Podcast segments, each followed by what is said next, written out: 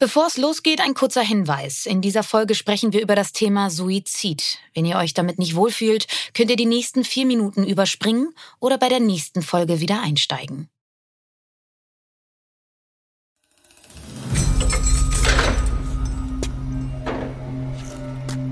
Für den Häftling mit der Nummer 174954 beginnt der Abend des 18. April 2017 in Zelle 57 von Block G2 des Susa Baranowski Correctional Center wie so viele Abende zuvor. Viel Abwechslung ist in dem Hochsicherheitsgefängnis nicht geboten. 20 Stunden müssen die Häftlinge jeden Tag in ihrer Zelle verbringen. So auch Häftling 174954. Auf ihn haben die Wachen ein besonderes Auge. Dutzende Verstöße hat er sich in den letzten Monaten geleistet. Er ist gut 1,90 groß, wiegt fast 120 Kilo und ist voll austrainiert. Daher sind auf ihn auch immer die fittesten Wachmänner angesetzt. 174954 ist gegen 18 Uhr zu Abend, macht danach noch einige Telefonanrufe. Danach geht er von der Telefonanlage zurück in seine Zelle. Dort liest er in der Bibel. Es ist das letzte Bild, an das sich der diensthabende Wachmann erinnern kann. Wie Insasse 174954 auf dem Bett sitzend in der Bibel liest. Dann schließt sich die Tür seiner Zelle um 8 Uhr abends. Bei einem Rundgang um 1 Uhr nachts fällt nichts Ungewöhnliches auf. Als ein Kollege der Nachtschicht gegen drei Uhr nach den Gefangenen in Block 2 sieht, fällt ihm jedoch sofort auf, dass vor Zelle 57 von innen ein Laken hängt. Zunächst noch nichts furchtbar Ungewöhnliches. Genau dafür hat der wegen Mordes verurteilte Insatze schon mehrfach eine Strafe erhalten. Als der Wachmann gegen die Tür klopft und ruft, gibt es keine Reaktion. Er stochert gegen das Laken. Es fällt hinunter. Er sieht einen Mann am Fenster hängen und ruft sofort Verstärkung. Jetzt öffnet er so schnell er kann die Zellentür, doch die Tür blockiert. In die Schienen der Tür ist Pappe hineingestopft worden. Als er die Tür mit den herbeigeeilten Kollegen endlich offen hat, sehen die Wachmänner genau, wie sich der Häftling mit mehreren Bettlaken am Fenster seiner Zelle erhängt hat. Ohne Kleidung, am leblosen Körper. Mit roter Tinte steht John 3,16 auf seiner Stirn. Ein Bibelvers aus dem Johannesevangelium Kapitel 3, Vers 16, der besagt, also hat Gott die Welt geliebt, dass er seinen eingeborenen Sohn gab, auf dass alle, die an ihn glauben, nicht verloren werden, sondern das ewige Leben haben. Bis der medizinische Notdienst in der Zelle eintrifft, heben die Wachmänner den Häftling hoch, um den Druck von seinem Hals zu nehmen. Sie schneiden ihn los. Noch in der Zelle werden Wiederbelebungsmaßnahmen unternommen. Vergeblich. Der Häftling wird in das UMass Memorial Hospital Leominster gebracht. Auch dort sind alle Wiederbelebungsmaßnahmen erfolglos. Um 4.07 Uhr morgens am 19. April 2017 wird Häftling 174954 für tot erklärt.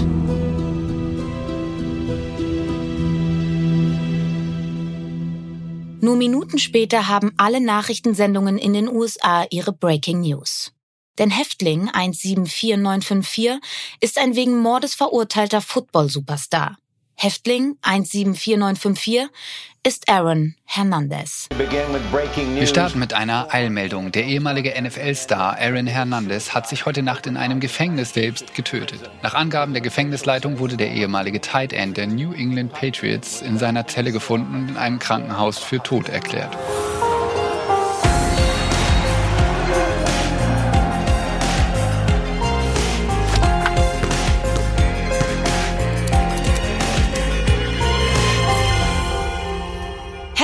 Willkommen zu einer neuen Folge von Playing Dirty. Wir freuen uns sehr, dass ihr mit uns wieder dorthin geht, wo die Welt des Sports auf die Welt der Verbrechen trifft. Und Daniel und ich haben lange überlegt, mit welcher Szene wir in diesen Fall einsteigen wollen und uns nach langem Hin und Her für diese doch sehr schockierende Szene vom Selbstmord des früheren Stars der New England Patriots entschieden. Daniel, kannst du unseren Zuhörern und Zuhörerinnen einmal erklären, warum wir uns dann doch für diese Szene entschieden haben? Mit der Szene haben wir es uns wirklich nicht einfach gemacht, aber ich glaube, hier kommen viele Aspekte von dem Leben, von dem Fall Aaron Hernandez zusammen. Auf der einen Seite die unglaubliche Tragik in seinem Leben, die ihn irgendwann glauben haben lassen, dass das der einzige Ausweg für ihn wäre. Aber diese Szene ist auch der Beginn eines weiteren Aspektes dieses Falles, den man hier noch gar nicht so auf der Rechnung hat, die aber den Fall auch dann nochmal in einem etwas anderen Licht erscheinen lassen. Und wir werden euch in dieser Folge selbstverständlich noch darüber aufklären, welche neue Wendung in dem Fall Aaron Hernandez noch dazugekommen ist. Ich glaube, man muss aber erstmal verstehen, wie ein einst gefeierter Football-Superstar überhaupt in einem Hochsicherheitsgefängnis landen konnte, verurteilt wegen Mordes und letztlich Selbstmord begeht. Was musste alles im Leben eines 27-jährigen Mannes passieren, damit es so weit kommt? Und dann müssen wir uns aber auch damit beschäftigen, was sich nach dem Selbstmord alles abgespielt hat, welche Verantwortung die NFL, also die National Football League, an diesem Drama trägt und ob sie wirklich genug unternimmt, um solche Tragödien in Zukunft zu verhindern. Aber nun erstmal zu Häftling 174954, zu Aaron Hernandez.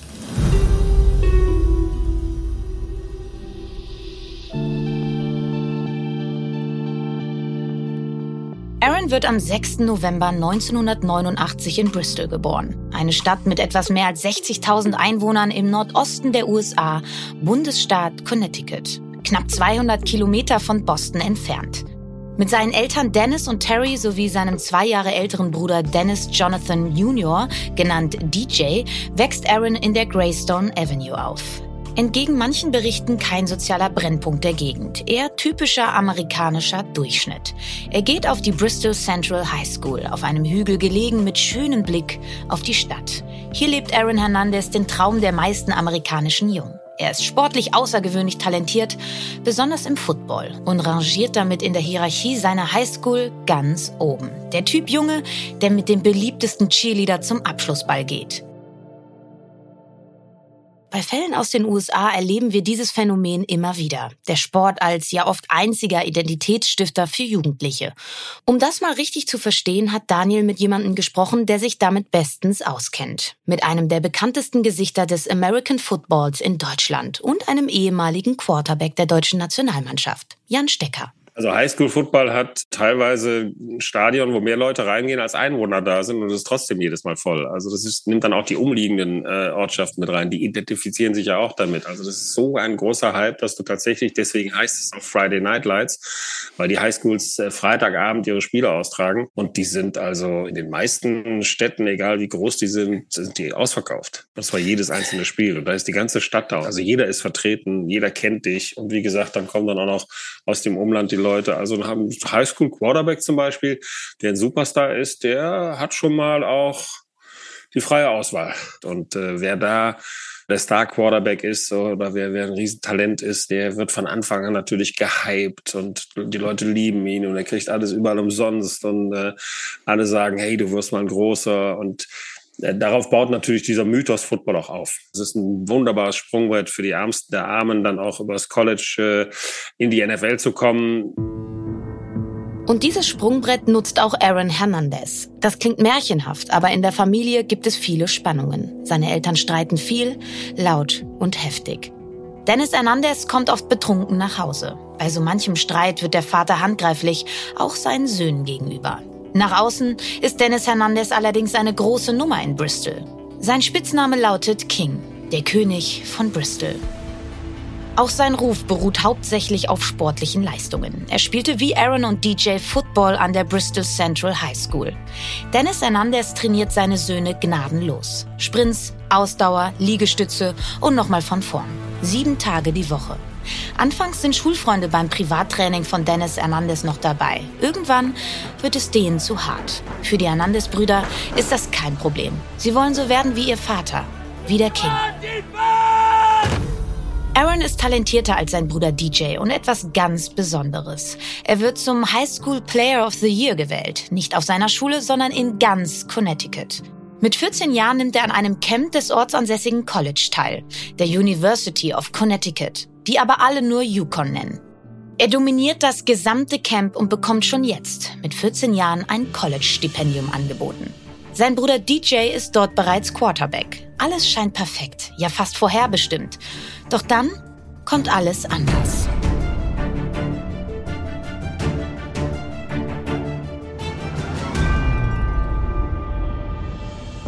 Am 6. Januar 2006 stirbt Dennis Hernandez bei einer Routine-OP Keine lange Krankheit, einfach nur unendliches Pech, womöglich gepaart mit Versagen der behandelnden Ärzte.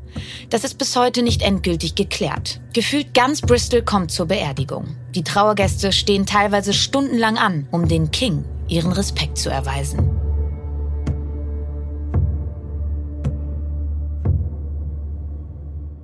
Aaron wirft der Tod seines Vaters aus der Bahn. Er hat sein Vorbild, seinen Kompass, sportlich und moralisch verloren. Er kommt immer mehr mit Drogen in Kontakt, besonders mit Marihuana. Oft raucht er mit Footballkollegen den ersten Joint schon vor der Highschool.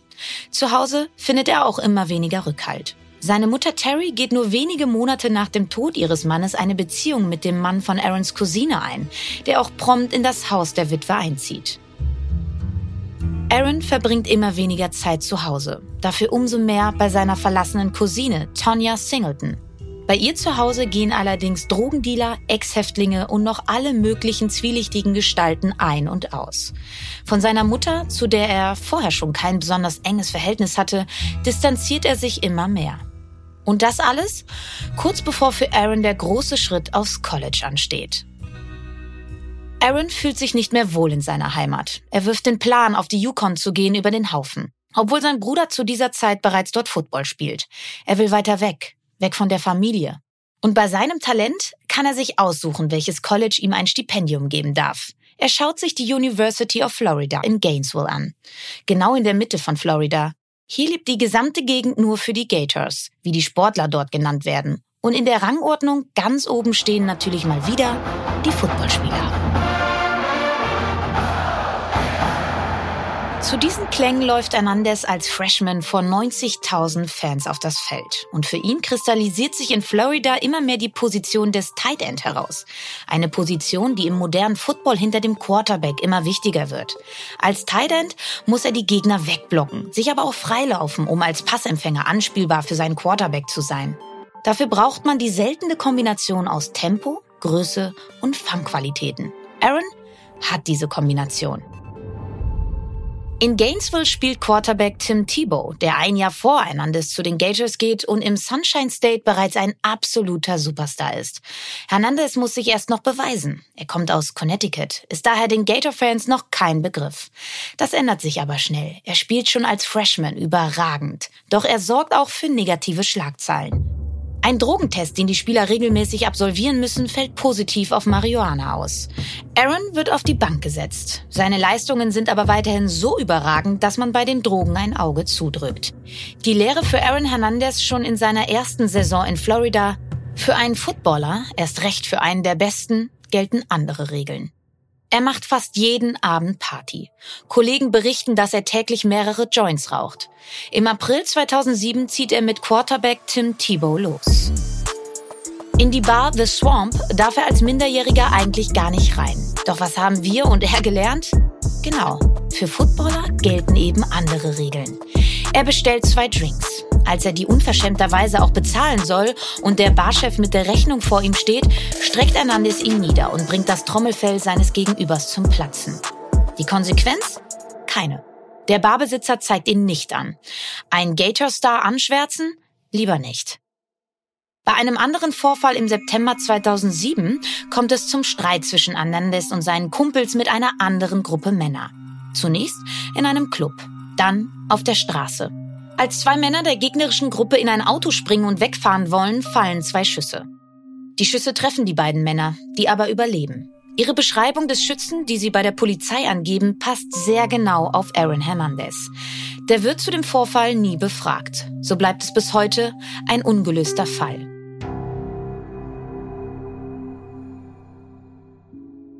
Hernandez fängt an, sich äußerlich zu verändern. Er nimmt über 10 Kilo an Muskelmasse zu und lässt sich ein Tattoo nach dem anderen stechen. Sportlich läuft es hervorragend für Hernandez und die Gators. 2008 feiern sie die nationale Meisterschaft. 2009 spielt Hernandez eine überragende Saison und führt die Gators mit 68 gefangenen Pässen für 850 Yards und 5 Touchdowns an. Das ist, als würde jemand in der Fußball-Bundesliga 10 Tore und 10 Vorlagen beisteuern. Er gewinnt den John Mackey Award als bester Tight End des Landes. Jetzt haben wir viel über die College-Zeit von Aaron Hernandez erfahren und es ist schon unglaublich, wie losgelöst diese ja offiziell Studenten vom Rest der Welt leben. Auch darüber hat Daniel mit Jan Stecker gesprochen. Die College-Zeit ist eigentlich die schönste Zeit, die du hast, weil du da eben nochmal von zu Hause wegkommst auf ein großes College. Da hast du bis zu 100.000 Fans und Zuschauer. Das ganze College flippt komplett aus. Das sieht man ja auch mit Marching Band und allem drum und dran. Und wenn die da einlaufen ins Stadion. Also wenn du da zur Mannschaft gehörst, dann gehörst du zu den tollsten Menschen, die, die an diesem College rumlaufen. Vor allen Dingen im Football. Was da nicht so ist, ist dieser persönliche Druck, den du hast, weil du all die Leute kennst, persönlich, wie du es zu Hause hast, in deiner Hometown, ja, wo du nirgendwo hingehen kannst, ohne dass einer zu dir sagt, da gehst du als, als 16-Jähriger zum Bäcker und der sagt, hey, machen wir ja ein gutes Spiel am Samstag, das spielen wir gegen die und die und die dürfen wir nicht verlieren. Da habe ich damals schon gegen gespielt, da haben wir nicht verloren, jetzt dürft ihr auch nicht. Das ist dieser persönliche Bezug nochmal. Im College bist du einfach schon, hast du dieses Starverhalten schon. Also nicht Verhalten, sondern du bist da ein Star, wenn du ein guter Spieler bist in der Mannschaft. Und das ist dieser Star-Room, der, wenn du das erste Mal bei den Florida Gators einläufst oder, oder bei, bei Penn State, das sind so die großen Colleges oder Alabama, wenn da wirklich 80 bis 100.000 Menschen im Stadion sind, das ist schon unfassbar, dieses Gefühl. Und jeder NFL-Spieler sagt auch, das war eigentlich die schönste Zeit, die ich hatte, ja, weil da war die Kameradschaft am größten, da war der Spaß am größten, ja, da waren die Fans am tollsten. Natürlich ist die, ist die NFL-Zeit die größte Zeit ja, von allen. Aber was Emotionen angeht und Lebensgefühl, glaube ich, ich habe das auch mit Björn Werner mal besprochen, der war ja auch Starspieler an seinem College ist das schon die tollste Zeit, die du hast. du hast zu diesen Menschen hast du auch am meisten noch Kontakt, auch später. Die Zeit am College geht für Aaron Hernandez ein Jahr vor seinem eigentlichen Abschlussjahr zu Ende. Er will unbedingt in die NFL. Als einer der besten College-Spieler ist das auch ein logischer Weg. Als NFL-Profi hat man es geschafft. Doch dort sind den Teams seine Eskapaden nicht verborgen geblieben. Sportlich wäre er 2010 eigentlich ganz vorne bei der Talenteverteilung, dem Draft, zu finden. Aber durch sein schlechtes Sozialverhalten rutscht er nach hinten. Daniel, kannst du an dieser Stelle noch einmal kurz erklären, was der Draft eigentlich genau ist? Klar, gerne. Der Draft, bei dem werden die größten Talente des College-Sport in den USA auf die Vereine verteilt. Dabei geht es hauptsächlich um die Sportarten Football, Eishockey, Basketball und Baseball. Das heißt, wer in einem College am besten gespielt hat, für den ist das der Übergang in den Profisport. Und die schlechtesten Vereine haben dabei den ersten Pick. Das heißt, sie dürfen als erstes sich einen Spieler aussuchen und suchen sich natürlich dann den größten, den besten College-Spieler in der Regel aus. Und dann findet das abwechselnd statt, bis halt kein Spieler mehr übrig ist. Und eigentlich wäre Aaron Hernandez natürlich auch ein Spieler gewesen, der für die erste Runde vorherbestimmt gewesen wäre. Und wie wir ja schon gehört haben, musste Aaron beim Draft im April 2010 lange warten. Er wird nicht in der ersten, nicht in der zweiten, nicht in der dritten. Er wird erst mit dem 15. Pick in der vierten Runde von den New England Patriots ausgewählt. Die Patriots haben sich für Aaron entschieden. Hernandez ist ihr zweiter Tight End in diesem Draft. Sie scheinen heiß auf Tight Ends zu sein. Sein neuer Arbeitgeber, die Patriots mit ihrem Coach Bill Belichick und Star-Quarterback Tom Brady haben den Ruf, schwierige Charaktere in den Griff zu bekommen. Auch Aaron Hernandez hat sich viel vorgenommen. Ich kann mir keine bessere Mannschaft vorstellen. Ich weiß, dass Tom noch eine Weile hier sein wird. Ich liebe die Coaches. Ich bin nah an meiner Familie. Dieser Ort hat nicht nur meine Zukunft verändert, er hat mich auch als Mensch verändert. Als Patriot fange ich auch an, wie einer zu leben und die richtigen Entscheidungen zu treffen. Es scheint also zu passen. Und er ist mit 20 Jahren der jüngste NFL-Spieler zu dieser Zeit. Was aber nur auf den ersten Blick ein Vorteil ist, ist die von Aaron angesprochene Nähe zu seinem Zuhause. Das Stadion der Patriots in Foxborough liegt keine Stunde Fahrzeit von Aarons Heimatstadt Bristol entfernt. So fährt er immer wieder zu seiner Cousine Tanja und kommt dort wieder in Kontakt mit den gleichen üblen Gestalten wie schon zu Highschool-Zeiten. In Bristol vergeht kein Tag, an dem er nicht Marihuana konsumiert. Hernandez zieht mit seiner Highschool-Liebe Cheyenne zusammen und hat mit ihr die Abmachung, nur in einem Zimmer des Hauses Marihuana zu rauchen. Trotz seines Drogenkonsums verläuft der Start bei den Patriots erstaunlich gut. Er funktioniert mit seinem Tight-End-Kollegen Rob Gronkowski, der ebenfalls 2010 gedraftet wird, und auch mit Superstar Tom Brady hervorragend. Schon in seiner Rookie-Saison, also seinem ersten Jahr, schafft er es in die Startformation. Hernandez fängt 45 Pässe, macht sechs Touchdowns. 2011 wird er zu den besten NFL-Spielern gewählt und nimmt am Pro Bowl teil, einem Showmatch mit den besten Spielern der Liga. Was für ein spektakulärer Catch. Touchdown Tom Brady zu Aaron Hernandez. Die Patriots bleiben dran. Brady ist bereit für den Pass und wirft. Mit den Patriots erreichte er im Februar 2012 den Super Bowl, das Endspiel der NFL. Bei der 17 zu 21 Niederlage gegen die New York Giants erzielt er den Touchdown zur zwischenzeitlichen 16 zu 9 Führung. Danach hat Hernandez erstmal ein paar Monate frei. Die NFL-Saison läuft in der Regel von September bis Anfang Februar. Heißt, Aaron hat noch mehr Zeit, um noch mehr Blödsinn anzustellen. Blödsinn, der zwei Männer das Leben kostet.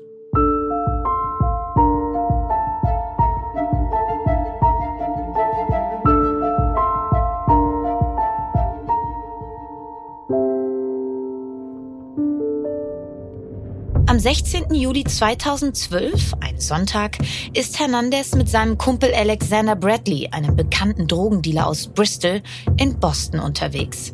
Sie feiern in einem Club im Theaterviertel. Zwei Männer schütten unabsichtlich einen Drink auf Hernandez. Es kommt zum Handgemenge im Club. Auf der Straße treffen sich die Männer in ihren Autos wieder. Aaron, so die Aussage von Alexander Bradley, holt eine Waffe aus dem Handschuhfach und feuert fünfmal auf den BMW der beiden Männer. Diese beiden Männer sterben. Da es keinerlei Verbindungen der Opfer zu Aaron Hernandez oder Alexander Bradley gibt, sind die Ermittlungen schwierig. Die Ermittler erkennen einen silbernen SUV auf einem Überwachungsvideo am Tatort und auf einem Video aus dem Club auch Aaron Hernandez, können aber keine Verbindung herstellen. Im August 2012, keine drei Wochen nach den Schüssen von Boston, statten die Patriots ihren Tight End mit einem neuen Vierjahresvertrag über 40 Millionen US-Dollar aus. Doch bei Hernandez sorgt das nicht für Ruhe. Es macht sich bei ihm vielmehr die Angst breit, dass ihn seine kriminelle Vergangenheit einholen könnte. Im Februar 2013 kommt es in Miami im Tootsie, einem Stripclub, zum Streit zwischen ihm und Kumpel Alexander Bradley. Gegen 5 Uhr morgens fahren Hernandez und Bradley aus dem Club ins Hotel. Bradley schläft im Auto. Er wacht auf und schaut in den Lauf einer Pistole. Aaron richtet sie auf ihn und drückt ab. Bradley bricht zusammen und Aaron wirft ihn aus dem Auto. Doch Bradley ist nicht tot. Er überlebt, verliert ein Auge, aber er lebt. Doch auch Bradley wendet sich nicht an die Polizei. In seiner Welt macht man so etwas untereinander aus. Er stellt Aaron immer wieder zur Rede. Der redet sich raus und irgendwie schafft er es, dass sich die beiden Männer wieder näher kommen. Doch die Paranoia von Aaron Hernandez hört nicht auf. Sie wird sogar noch schlimmer. Nun fürchtet er nicht nur für die Schießerei in Boston zur Rechenschaft gezogen zu werden, sondern auch für seinen beinahe Mord an Alexander Bradley in Florida. Er kauft Unmengen an Waffen, macht seine Autos kugelsicher. Er ist überzeugt, die Angreifer könnten jederzeit aus jeder Ecke kommen. Und das nicht auf dem Footballfeld, sondern abseits des Platzes, im echten Leben.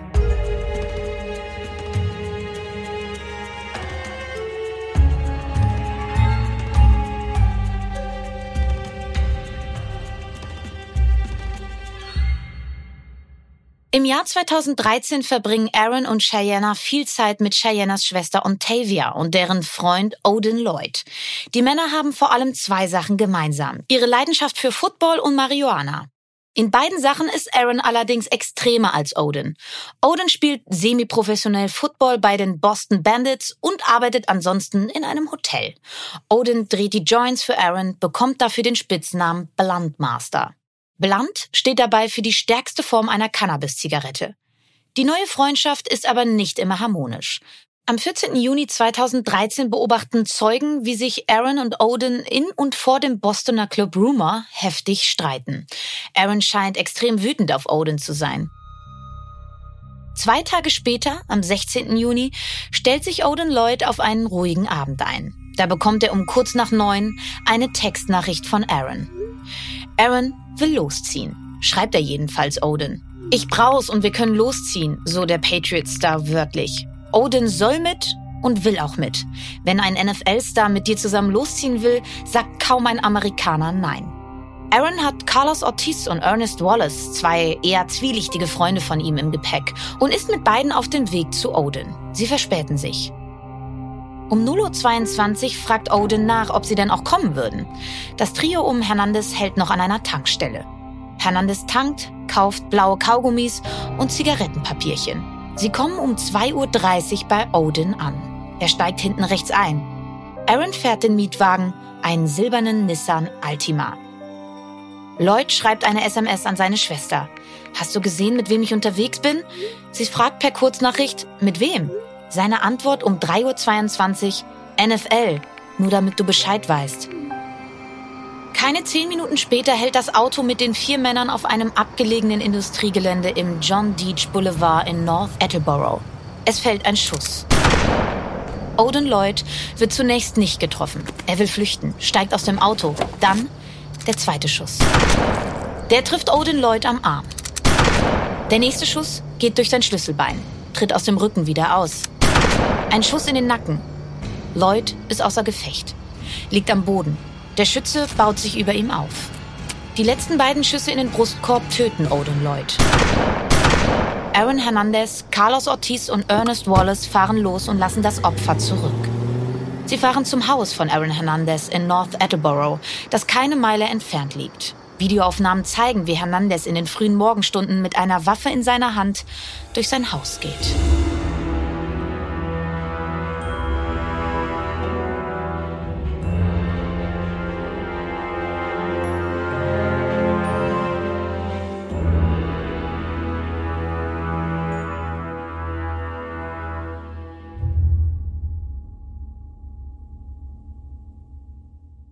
Stunden später um 18.30 Uhr am Abend des 17. Juni findet ein Jogger die Leiche von Odin Lloyd auf dem verlassenen Industriegelände. Nachdem die Polizei die Leiche als Odin Lloyd identifiziert hat, kommt sie sehr schnell auf Aaron Hernandez als Verdächtigen. Ihr Weg ist sehr simpel. Odin Lloyd kennt niemanden in der Gegend, nur Aaron Hernandez. Die Ermittler können mit GPS-Daten und Überwachungsvideos die Route des silbernen Mietwagens in der Nacht genau nachvollziehen. Und auch am Tatort und im Auto haben Hernandez und Co. jede Menge Spuren hinterlassen. Am Tatort wird ein Fußabdruck gefunden, der genau auf ein Nike-Modell von Aaron Hernandez passt. Zudem liegt nicht weit von der Leiche entfernt ein Joint mit der DNA von Aaron Hernandez drauf. Patronenhülsen werden in dem Wagen und am Tatort auch gefunden. Genauso wie Kaugummis von genau der Marke, die Aaron kurz vor der Tat an der Tankstelle gekauft hat.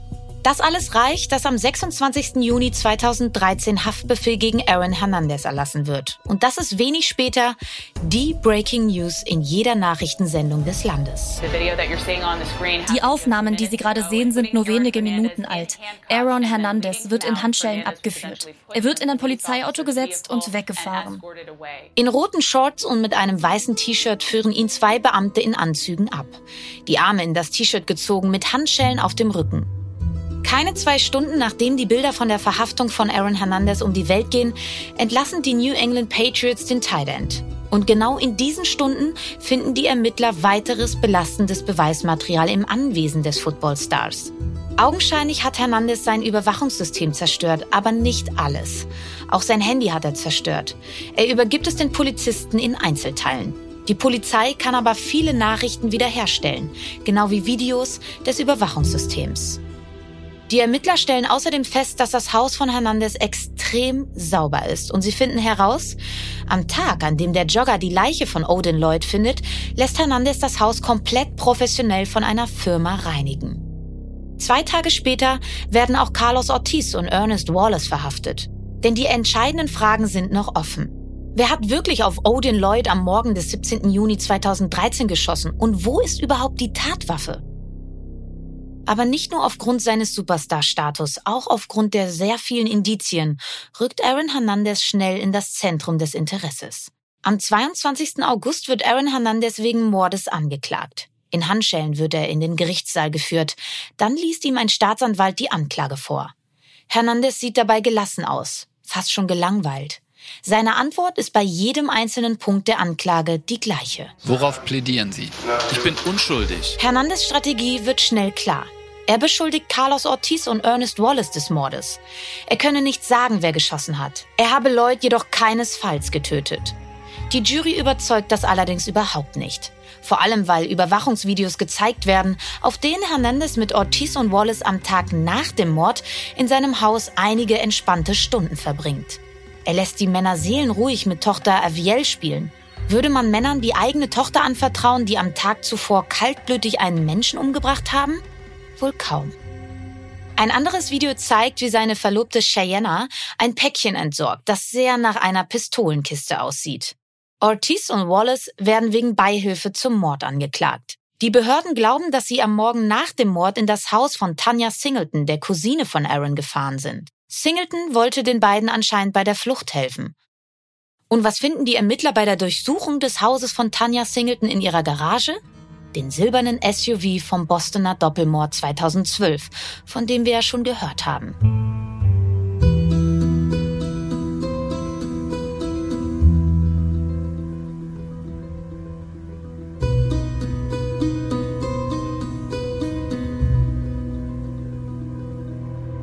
Nun haben die Ermittler auch in diesem Fall genug Beweise, um Hernandez anzuklagen. Das muss man sich mal vorstellen. Noch bevor das Urteil wegen des Mordes an Odin Lloyd gefallen ist, wird Aaron Hernandez wegen eines Doppelmordes aus dem Jahr 2012 angeklagt. Auch bei dieser Anklage plädiert Hernandez aber auf nicht schuldig. Am 15. April kommt die Jury zum Urteil im Fall von Odin Lloyd. Der Angeklagte Aaron Hernandez wird des Mordes beschuldigt. Was sagen Sie, Madame Vorsteherin der Jury? Ist der Angeklagte unschuldig, schuldig des Mordes oder schuldig des Totschlags? Schuldig des Mordes. Schuldig. Keine Chance auf vorzeitige Entlassung. Selbst ohne Tatwaffe und lückenloses Motiv ist sich die Jury sicher dass Aaron Hernandez der Mörder von Odin Lloyd ist und er die tödlichen Schüsse abgefeuert hat. Damit ist klar, Aaron Hernandez wird den Rest seines Lebens hinter Gittern verbringen. Ernest Wallace wird vom Vorwurf des Mordes zunächst freigesprochen, aber der Beihilfe für schuldig befunden. Am 14. April 2017 wird Aaron Hernandez wegen sich widersprechender Zeugenaussagen vom Vorwurf des Doppelmords in Boston 2012 allerdings freigesprochen. Der ehemalige Florida Gator und New England Patriot Aaron Hernandez wurde heute vom Mordverdacht freigesprochen. Zumindest für die beiden jüngsten Morde, derer er beschuldigt wurde. Nach der Urteilsverkündung weinten Menschen im Gerichtssaal. Doch in den Tagen nach diesem Freispruch spitzen sich die Ereignisse dramatisch zu und enden in einer Tragödie.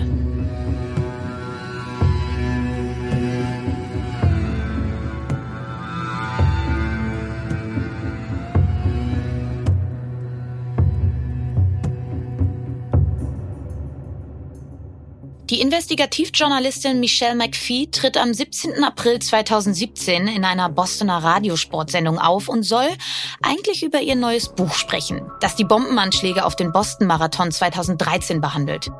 Doch die Gastgeber Kirk Minihan und Jerry Callahan wollen lieber über etwas anderes sprechen. Die Sexualität von Aaron Hernandez. Dieses Gerücht, sagt Callahan on Air, dieses Aaron Hernandez Gerücht, das ist so juicy, es ist groß. McPhee steigt ein. Nun hey, sagt sie zu ihren Radiokollegen, lass es uns mal anreißen. Die drei machen allerhand schlechte Witze, dass Aaron Hernandez sich zu Männern hingezogen fühlt und sind sich auch nicht zu schade, plumpe Football-Metaphern zu benutzen.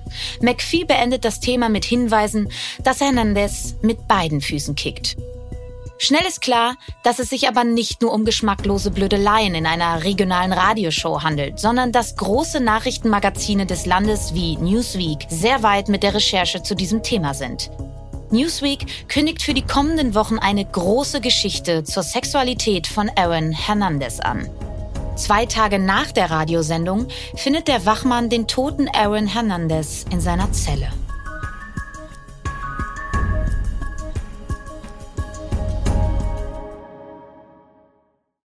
Ja, das ist neben den Drogen und Morden ja nochmal eine komplett andere und krasse Wendung. Nachdem du dich, Daniel, ja sehr intensiv mit dem Fall beschäftigt hast. Für wie wahrscheinlich hältst du die Theorie, dass Aarons heimliche, vermeintliche Homosexualität sein Selbstmordmotiv war? Ich glaube, dass es zumindest nicht das einzige Motiv gewesen ist. Ich kann mir sehr gut vorstellen, dass seine Homosexualität in seinem Leben eine Rolle gespielt hat, weil dafür gibt es einfach zu viele Berichte von ehemaligen Highschool-Freunden, von Begleitern, die genau dieses Thema thematisieren. Aber wie gesagt, dass es so groß war, dass es letztlich für seinen Selbstmord der entscheidende Punkt war, kann ich mir nicht vorstellen, weil es dafür einfach noch genug andere große Themen in seinem Leben gegeben hat. Es werden drei Abschiedsbriefe in seiner Zelle nach seinem Selbstmord gefunden. Einer dieser Briefe ist an seine Tochter adressiert, einer an seine Verlobte und einer an seinen Anwalt. Und in dem Brief an seine Verlobte steht Rich ganz groß in Versalien geschrieben, reich. Und das ist schon sehr interessant, wenn man sich dann mal das Rechtssystem in den USA anschaut. Es ist nämlich so, dass wenn ein Mörder, egal ob es jetzt im Prozess oder in der Revision ist, stirbt, gilt er dann rein juristisch zu diesem Zeitpunkt in den USA als unschuldig. Mhm. Würde auf der anderen Seite bedeuten, Aaron Hernandez wäre unschuldig gewesen und hätte Anspruch auf Prämien, auf Gehälter, die noch aus den Verträgen mit den Patriots zustande gekommen sind. Also da gibt es auch die Theorie, dass das aus Versorgungsaspekten für seine Verlobte gesehen auch ein Punkt gewesen sein könnte, der ihn zu diesem Schritt getrieben hat. Mhm. Aber es gibt ja noch eine ganz andere Erklärung für den Selbstmord von Aaron Hernandez. Darauf haben wir ja schon am Anfang hingewiesen. Nach dem Tod von Aaron Hernandez gibt seine Familie seinen Kopf zur Untersuchung frei. Schon damals kursieren Berichte über Kopfverletzungen von Footballern und damit einhergehende psychische Erkrankungen. Die Ergebnisse von Aaron Hernandez sind im wahrsten Sinne des Wortes erschütternd. Bei ihm werden schwerwiegende Hirnschädigungen diagnostiziert. Forscher aus Boston stellen bei ihm die zweithöchste Stufe von chronisch traumatischer Enzephalopathie, kurz CTE, fest. Demnach seien Bereiche von Hernandez Gehirn substanziell in Mitleidenschaft gezogen worden, die für das Erinnerungsvermögen, die Verhaltenssteuerung und die Impulskontrolle verantwortlich sind. Das Ausmaß der vorgefundenen Verletzungen beim 27-Jährigen sei, Zitat, sehr ungewöhnlich. Individuen, die ähnliche Autopsiebefunde aufweisen, waren zu ihrem Todeszeitpunkt mindestens 46 Jahre alt, sagt Dr. Anne McKee, Direktorin des CTE Centers an der Universität Boston. Bei Hernandez Hippocampus und seinem Frontallappen sind deutliche Deformationen erkennbar gewesen.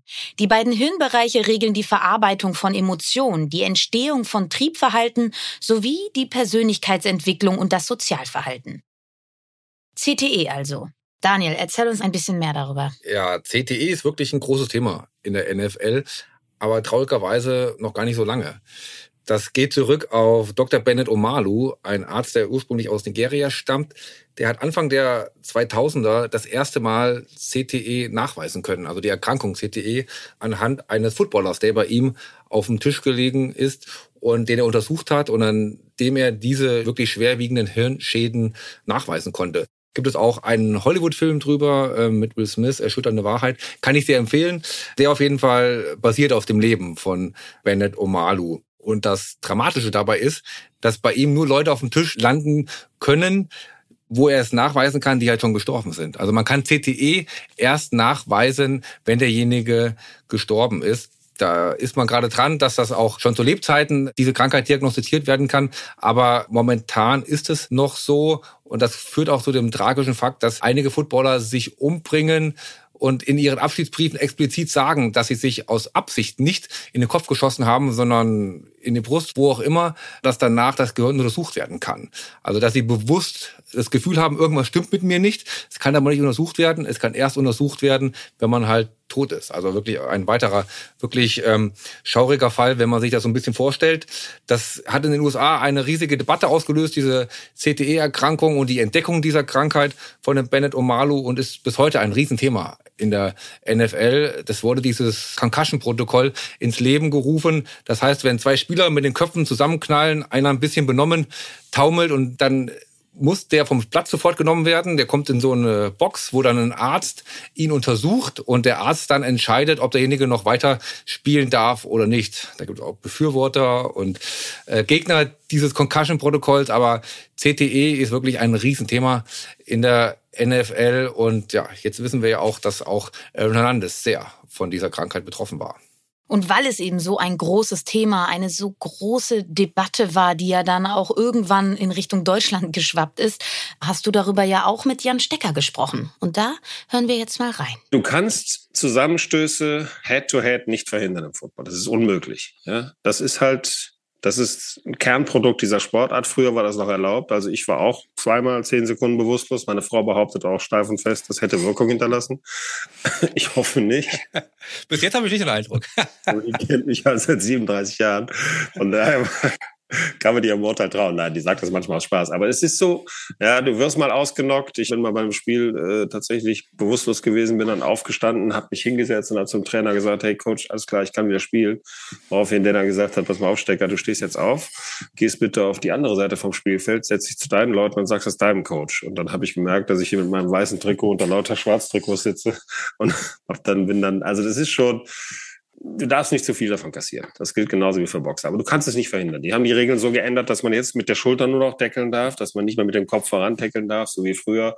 Und deswegen musst du dich immer mit dem Kopf wegdrehen, den Kopf an die Seite nehmen. Aber trotz alledem in so einem Getümmel, es ist, du darfst, musst dir vorstellen, da kommen, da läuft ein 160 Kilo Mann, versucht einen 120 Kilo Mann aufzuhalten, während neben ihm einer das Gleiche versucht. Und dann ist irgendwann knallt's halt mal. Ja, da kannst du gar nichts gegen tun. Und diese Situation wird es immer wieder geben. Und das wird immer ein Thema bleiben. Definitiv ja, in Amerika. Als letzte Frage die Frage von Vater zu Vater sozusagen. äh, habe mir in der äh, Beschäftigung mit der Folge schon überlegt, mein Sohnemann, ich habe erzählt, das Fußball ist jetzt gerade mal fünf Jahre alt, ob ich ihm raten würde, mit Football anzufangen. Ich glaube, der eine Sohn spielt, der andere, glaube ich, mit Tennis, wenn ich es richtig im... Äh Einer spielt Tennis, sehr erfolgreich. Der andere ist deutscher Meister geworden mit den Cologne Crocodiles, tatsächlich Junior Bowl gewonnen.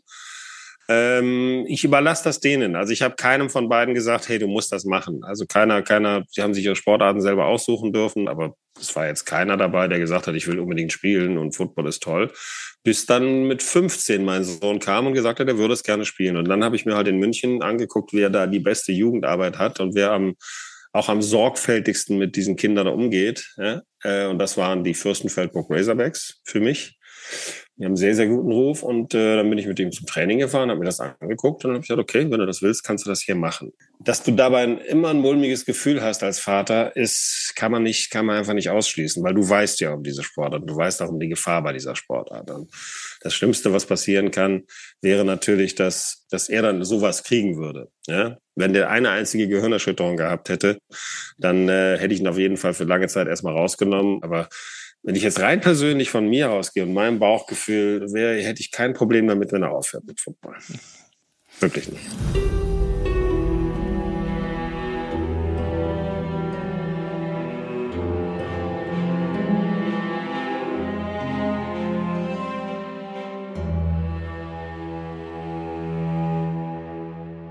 Viele Wendungen, viele Erklärungen und ein medizinisches Problem, wenn nicht sogar eher ein gesundheitlicher Skandal, der weit über den Fall Aaron Hernandez hinausgeht. Was nimmst du von unserem heutigen Fall mit, Daniel? Also ich nehme aus unserem heutigen Fall mit, dass in den USA für Footballer anscheinend andere Regeln gelten. Dass Aaron Hernandez so viel auch schon vor dem Mord, für den er dann verurteilt worden ist, angestellt hat, dass er aber immer wieder damit davongekommen ist. Und dass da ein System vorherrscht, das den Sport, bei aller Liebe für den Sport, doch vielleicht auch ein Podest hebt, das ihm manchmal nicht so gut tut. Aber auf der anderen Seite bleibe ich Football-Fan. Ich mag diesen Sport einfach sehr gerne, gucke ihn mir sehr gerne an, war bei vielen Spielen in den USA vor Ort und verbinde mit dem Sport auch wirklich viel Positives. Andersrum hat der Fall aber auch was bei mir zum ersten Mal ausgelöst, das irgendwas verändert hat.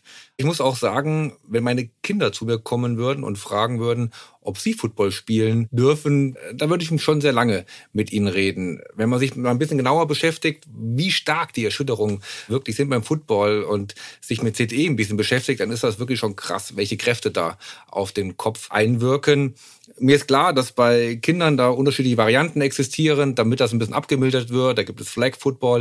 Alles schön und alles richtig, aber irgendwann kommt es ja doch dann zu dem Football, wie wir ihn kennen. Und ob das dann die richtige Sportart für meine Kinder wäre, naja, ich würde Ihnen zumindest versuchen, den ein oder anderen Vorschlag zu unterbreiten für eine andere Sportart. Aber hat der Fall bei dir noch irgendwas anderes ausgelöst, Lena? Also ich kann mich noch ganz genau daran erinnern, dass der Fall Aaron Hernandez und die darauf folgenden Meldungen eben über CTE und die Erschütterungen im Kopf ja auch eine riesige Debatte hier in Deutschland ausgelöst hat. Und zwar auch bei unserem deutschen Lieblingssport, nämlich dem Fußball. Da wurden dann die Kopfverletzungen auch näher untersucht und man hat auch dort festgestellt, dass es zu Erschütterungen kommt, wenn es eben zum Kopfball geht, Kopf gegen Kopf oder auch der Aufprall auf den Rasen oder auch Kopfbälle. Seitdem sind ja zum Beispiel Kopfbälle im Fußball-Jugendbereich Bereich auch verboten. Und ich plädiere auch schon seit geraumer Zeit dafür, dass Kopfverletzungen auch im Senioren- und gerade im Profifußballbereich ernster zu nehmen sind, besser zu kontrollieren sind, neutralere Instanzen auch geschaffen werden müssen, die das dann kontrollieren. Also ich glaube, der Fall Aaron Hernandez hat die Debatte um Kopfverletzungen im Sport generell maßgeblich vorangetrieben. Und zu Aaron Hernandez selbst es war für mich eine Art biografischer Giftcocktail, den Aaron Hernandez da 27 Jahre lang zu sich genommen hat. Gewalttätiger Vater, Tod, Verlust, Drogen, verheimlichte Sexualität und dann auch noch die gesundheitlichen Folgen seines ausgeübten Sportes samt Gehirnerkrankung. Am Ende war es ein tödlicher Cocktail im wahrsten Sinne des Wortes aus sehr, sehr vielen Faktoren. Ja, und ein tödlicher Cocktail, der ja zum Selbstmord von Aaron Hernandez geführt hat, mit dem er etwas bewirken wollte. Er hatte ja auch ein Ziel anscheinend mit dem Selbstmord gehabt, dass seine Frau finanziell danach unabhängig wird. Es war ja auch in dem Brief mit dem Wort rich vermerkt, das Ziel verbunden, dass er noch Prämien aus den Verträgen der Patriots bekommen sollte. Und das können wir sagen, die Frau ist leer ausgegangen. Die Frau bzw. Verlobte von Aaron Hernandez ist leer ausgegangen, weil das Gesetz geändert worden ist, weil man nur wegen des Falls Aaron Hernandez diese Lücke geschlossen hat. Man hat gesagt, es kann nicht sein, dass jemand einen Selbstmord begeht als Beschuldigter in einem so großen Fall und davon noch finanziellen Profit rauszieht. Und die Größe des Falls, glaube ich, wird auch hier deutlich. Man muss sich das nur noch mal vorstellen. Ein Gesetz wird geändert aufgrund eines einzigen Falles. Und heute können wir auf jeden Fall sagen, Aaron Hernandez gilt als schuldig. Das war's dann auch für heute. Nachdem wir uns diese Woche also mit dem Lieblingssport der Amerikaner beschäftigt haben, widmen wir uns in der nächsten Woche dann dem Lieblingssport der Deutschen. Und zwar dem Fußball. Thematisch werden wir dabei ähnliche Aspekte streifen. Es gelten auch für unsere Fußballstars andere Regeln als für den Rest der Menschen, gerade im Umgang mit Frauen. Und wie funktioniert das System dahinter, das so ein Verhalten von millionenschweren Sportstars schützt und oft sogar erst möglich macht? Exemplarisch betrachten wir den Fall eines Fußball-Weltmeisters von 2014, der für sein Verhalten gegenüber einer Frau verurteilt worden ist. Es geht um Ex-Nationalspieler und Ex-Bayern-Star Jerome Boateng. Bis dahin, tschüss und wir hören uns.